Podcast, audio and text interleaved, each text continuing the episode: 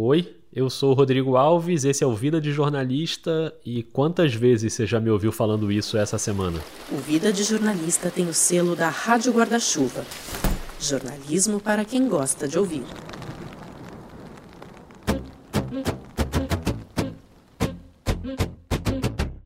Essa é a semana mais frenética da terceira temporada do Vida, trazendo para você de segunda a domingo bastidores de podcasts jornalísticos ou feitos por jornalistas ou com uma pegada jornalística com muita informação, como é o caso desse papo de hoje.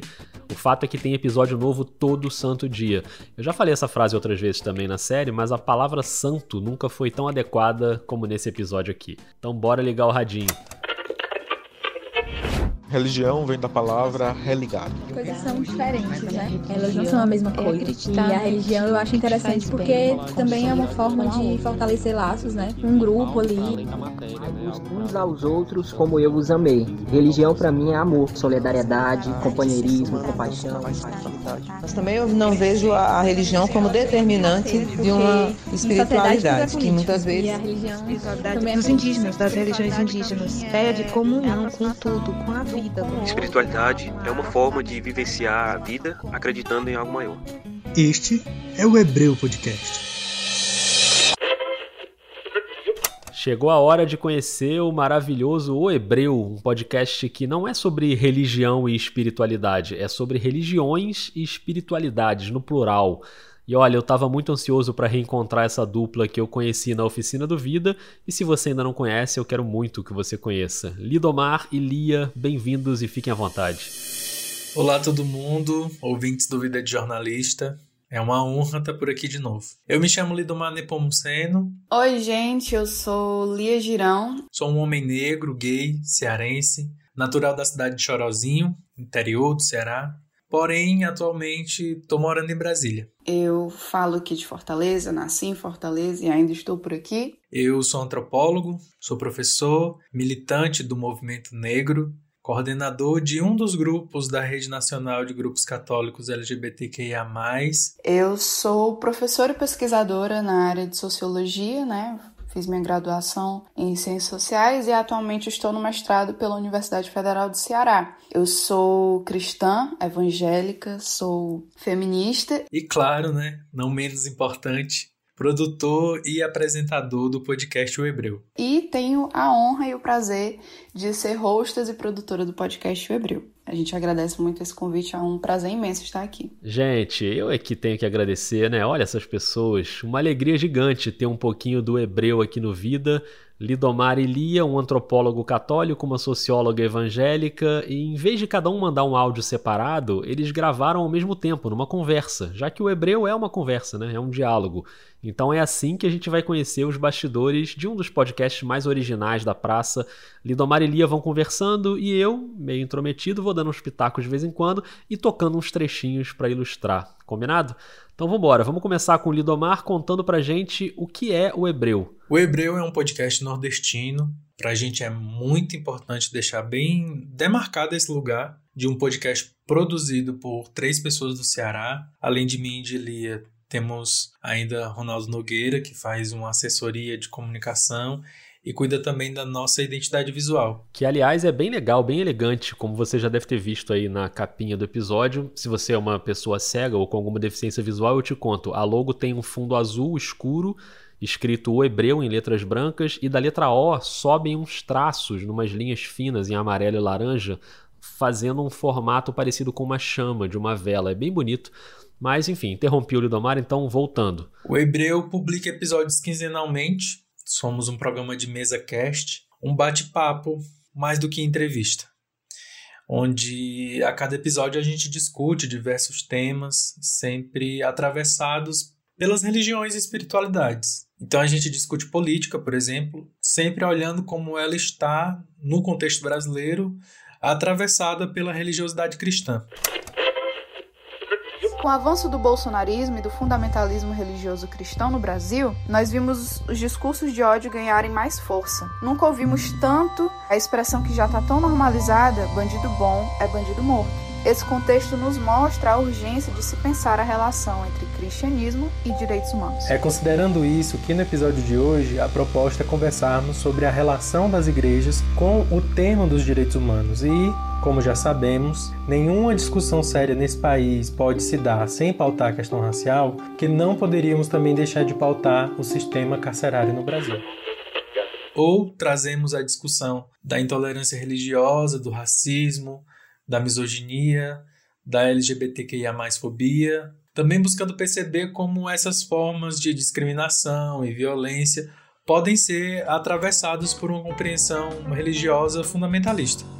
Dando continuidade à série Teologias Marginais, o nosso papo de hoje é sobre teologia queer. Não é possível olhar para as pessoas LGBTQIA no Brasil e ignorar o contexto de violência no qual estas pessoas estão inseridas. Nós sabemos que muito do discurso que sustenta a LGBTfobia no país tem nascido dentro dos ambientes de fé cristã, onde se recorre à Bíblia, às tradições e até mesmo à própria teologia para condenar e marginalizar estes corpos dissidentes. E para potencializar, por assim dizer, esse diálogo, nós buscamos desde o início do podcast termos uma pluralidade de pessoas convidadas, sobretudo pessoas do Nordeste, pessoas negras, LGBTQIA, mulheres, indígenas, pessoas que representam grupos sociais marginalizados, vozes que nós queremos potencializar nesse espaço de diálogo que a gente se propõe a ser. Hoje, para conhecermos mais a espiritualidade indígena e a trajetória de um povo, o hebreu recebe a indígena do povo Anassé, cientista social, antropóloga, Ruth Moraes.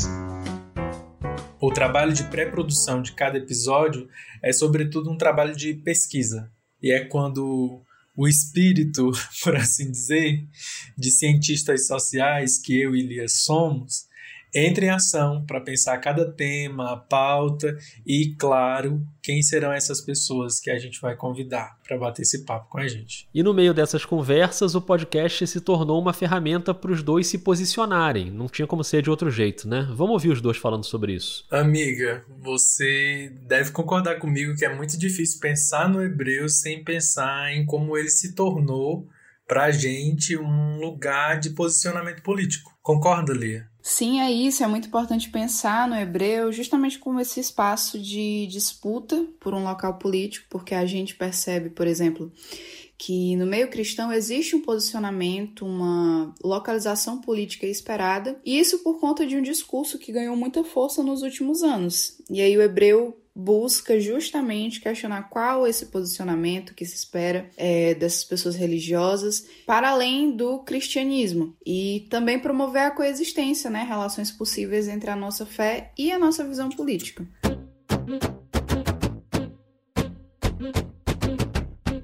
Muito bem, muito bem. Mas agora, Lia e Lidomar, tá na hora de contar uma historinha, né? Que a gente gosta. E é uma historinha de um momento especial do podcast que tem a ver com isso que a Lia acabou de falar, sobre a questão política e sobre promover coexistência. É mais ou menos pensando isso que a gente quer trazer aqui, um momento que foi muito especial, marcante e gratificante nesse pouco mais de um ano de vida do hebreu que também tem a ver sobre quando eu e a Ali nos conhecemos. Pronto, aí fica perfeito. Em um evento que contaria com a fala de uma pessoa que já há bastante tempo era uma referência como liderança religiosa, mas também como uma liderança política dentro do meio cristão, evangélico mais especificamente. Mas antes de revelar quem é, eu quero saber sobre esse primeiro encontro de vocês dois. É até engraçado, porque mesmo a gente fazendo a mesma graduação na Universidade Federal do Ceará, a gente nunca tinha se esbarrado antes. Porque eu estudava no diurno e a Lia no noturno. Não era isso, amiga? Foi isso, e foi muito engraçado porque a gente já frequentava o mesmo espaço acadêmico e só fomos nos encontrar nesse rolê sobre fé e política. E aí a gente foi apresentado por um colega em comum da universidade. Então, meio que a gente pode dizer que não só a gente se conheceu nesse evento, mas que o hebreu posteriormente, né, anos mais tarde, nasceria desse encontro. Caramba, então conta, o que que rolou nesse evento? Mas então, a gente estava lá para ouvir o Ariovaldo Ramos, né? E assim, ele já me deu permissão, então eu vou me referir a ele como Ari. o Ari é um dos fundadores da Frente de Evangélicos pelo Estado de Direito, é pastor, importante demarcar, Ele já foi, inclusive, diretor-presidente da Visão Mundial no Brasil, que é uma organização internacional de ajuda humanitária, que há anos faz um trabalho social e político muito importante. Ou seja, ele é uma pessoa envolvida com a fé cristã, é, falando e militando sobre a importância de responder ao fundamentalismo crescente e a necessidade de se levantar em defesa da democracia. E a figura do Ari reflete muito isso que a gente experimentou ao atravessar esse momento político delicado e, no mínimo, conflituoso que foi é, sobretudo os anos de 2016 e 2017, né, com o golpe parlamentar que acabou com o impeachment da presidenta Dilma Rousseff. E importante perceber que não apenas existe a possibilidade de pessoas evangélicas, cristãs, terem um posicionamento contra esse fundamentalismo e os discursos de ódio, mas também a urgência desse debate ser feito de forma positiva dentro do contexto cristão. E isso diz muito sobre o nosso esforço de promover um diálogo, um espaço de acolhimento e de tolerância. Então,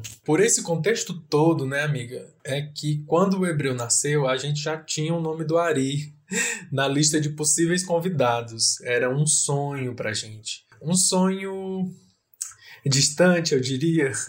Foi, foi muito engraçado porque ele era o convidado com quem a gente sonhava gravar assim desde criancinha, nosso sonho. E acho que por uma ansiedade a gente sempre viu como algo muito distante, quase impossível. Mas aí foi nessa segunda temporada, quando a gente estava pensando temas e pessoas para convidar, que a gente pensou: ah, vamos correr esse risco, mesmo que a gente receba um não, mas fica aí uma ponte construída para a posteridade com essa pessoa, uma facilidade maior para a gente marcar algo. Sem contar a saga que foi para a gente conseguir o contato dele, né, amiga?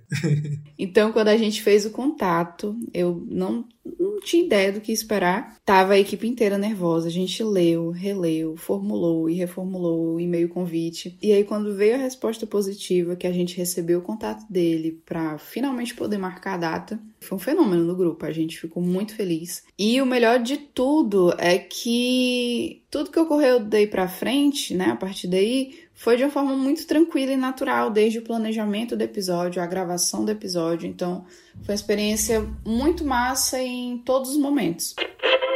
Dando início à nossa segunda temporada com a série Teologias Marginais, no nosso nono episódio, o primeiro da segunda temporada, para falar sobre a teologia da libertação e a teologia da missão integral, é com muita satisfação que o Hebreu recebe hoje no nosso estúdio virtual a irmã Teia Frigério e o pastor Ariovaldo Ramos. Olá, boa tarde.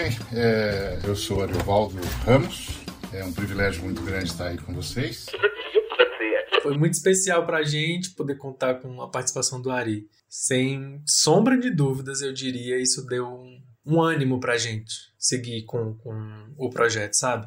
Nos outros episódios também, né, que, que seguiram, a gente conseguiu manter esse nível dos debates com pessoas incríveis, com trajetórias longas e potentes, é, nesse campo do debate religioso, na discussão sobre fé, política. Então acaba sendo inevitável pensar nessa gravação com a Ari como para além de uma legitimação do nosso trabalho, mas também como um sinal de que a gente está no caminho certo e que a gente tem condições de continuar e ampliar esse debate que a gente tem construído. Tá aí a prova de que nem tudo é fácil, mas quando dá certo, o resultado é esse, né? É isso, gente. Vale a pena investir nos nossos projetos. Ainda mais quando a gente encontra as parcerias certas. A gente ama e acredita muito no que temos produzido no Hebreu. Obrigado demais, Lia, Lidomar, por dividirem com a gente um pouquinho do trabalho de vocês e parabéns pelo Hebreu. É isso, pessoal. Muito obrigada e um cheiro em vocês. Valeu, gente. Abraço.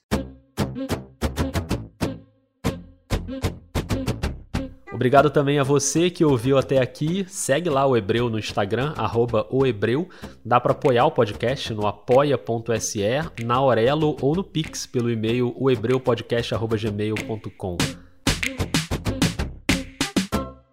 Você que está acompanhando a série, esse já foi o quinto episódio. Passou rápido, hein? Se você está ouvindo esse no dia do lançamento, hoje é sexta-feira, mas não vai parar no fim de semana, não. Tem mais dois, sábado e domingo.